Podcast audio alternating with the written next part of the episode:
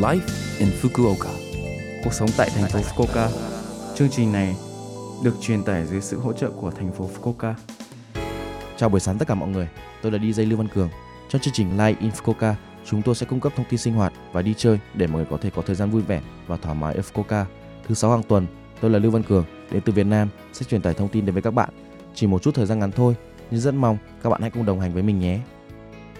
Buổi sáng hôm nay chúng ta sẽ kết nối qua điện thoại với bạn Nghiêm Gia Phong. Chào buổi sáng bạn Phong.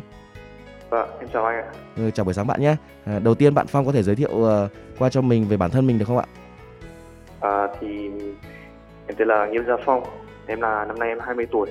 Thì em uh, vừa mới đến Nhật là từ tháng uh, 5 năm ngoái. Ừ.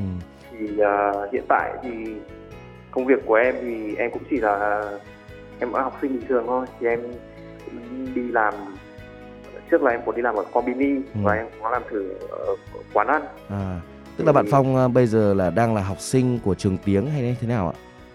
À, em em đang là học sinh của trường tiếng và À. sắp tới thì em uh, dự định là có học lên đại học. À, Vâng. ờ, bạn Phong đã đến Nhật được khoảng gần một được bao lâu rồi ạ? từ tháng 5 năm ngoái là cũng được ờ, Cũng được gần một năm rồi nhỉ? gần một năm rồi. Ừ. Vâng. Thì khi mà bạn Phong đến Nhật à, đến Fukuoka, thời điểm ban đầu bạn à, có cái ấn tượng nào à, về thành phố Fukuoka này không ạ? Trước và sau khi đến ạ? À, trước khi đến thì nó nó cũng như tưởng tượng của em em xem qua video và ảnh phim các thứ thì nó đẹp rất là tuy nhiên rất là đẹp Ừ. nhộn nhịp rất là sạch sẽ và mọi người thì mọi thứ nó đều rất là văn minh Ừ. và em rất rất là ấn tượng À, rồi à, sau khi mà bạn đến à, Fukuoka này thì bạn có cảm thấy cái sự khác biệt à, gì rõ ràng giữa Nhật Bản và Việt Nam? Bạn có, có, có nói cách khác là bạn có bị sốc văn hóa gì không ạ? Ừm, em sốc khá là sốc tại vì ờ, Nhật Bản thì nó luôn là một đất nước nó rất là hiện đại Ừ. và ví dụ như là ở Combini chẳng hạn Ừ. thì ở Việt Nam nó không bao giờ có những cái máy thanh toán tự động À, thì những cái lần đầu mà mình đến thì mình chưa chưa biết cách dùng ừ. cũng kh- không biết dùng thì cũng khá là lạ đấy ví dụ những cái nhỏ nhặt như thế thôi hay là ờ, ga tàu điện các thứ thì mua vé tự động các thứ mọi thứ nó đều À. tự động thì nó rất là khác Đúng rồi, những cái điểm mà tự động thì thì nó phát triển hơn Việt Nam một chút phải không ạ?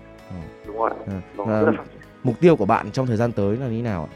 Bạn có những mục tiêu cá nhân như là ờ, thi tiếng Nhật hay là thi tiếng Anh hay là đi đâu khám phá ở trong Nhật Bản hay là Fukuoka này không hay là đi những cái đất nước bên cạnh không chẳng hạn để có thể giới thiệu qua với mọi người được không ạ?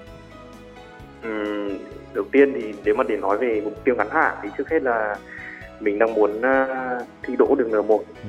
và giành được một cái học bổng À, sau, sau đó thì mình sẽ học đại học ừ. và hy vọng là trong thời gian tới thì mình sẽ có sẽ có cơ hội để đầu tiên là đi đến uh, tham quan được uh, nhiều nơi ở Nhật Bản trước đã sau đấy thì ờ, mình cũng có mục tiêu là mình cũng muốn giỏi tiếng Anh để sau này mình không chỉ Nhật Bản mình đưa mình muốn đi ra cả những cái nước nước khác nữa có thể là châu Âu hoặc là Ồ, vâng như thế bạn Phong có những cái ước mơ rất là to lớn phải không ạ? À, Vâng. tôi xin chúc bạn à, sẽ đạt được những cái ước mơ, những cái nguyện vọng của mình trong thời gian tới. Cảm ơn những chia sẻ của bạn Phong nhé.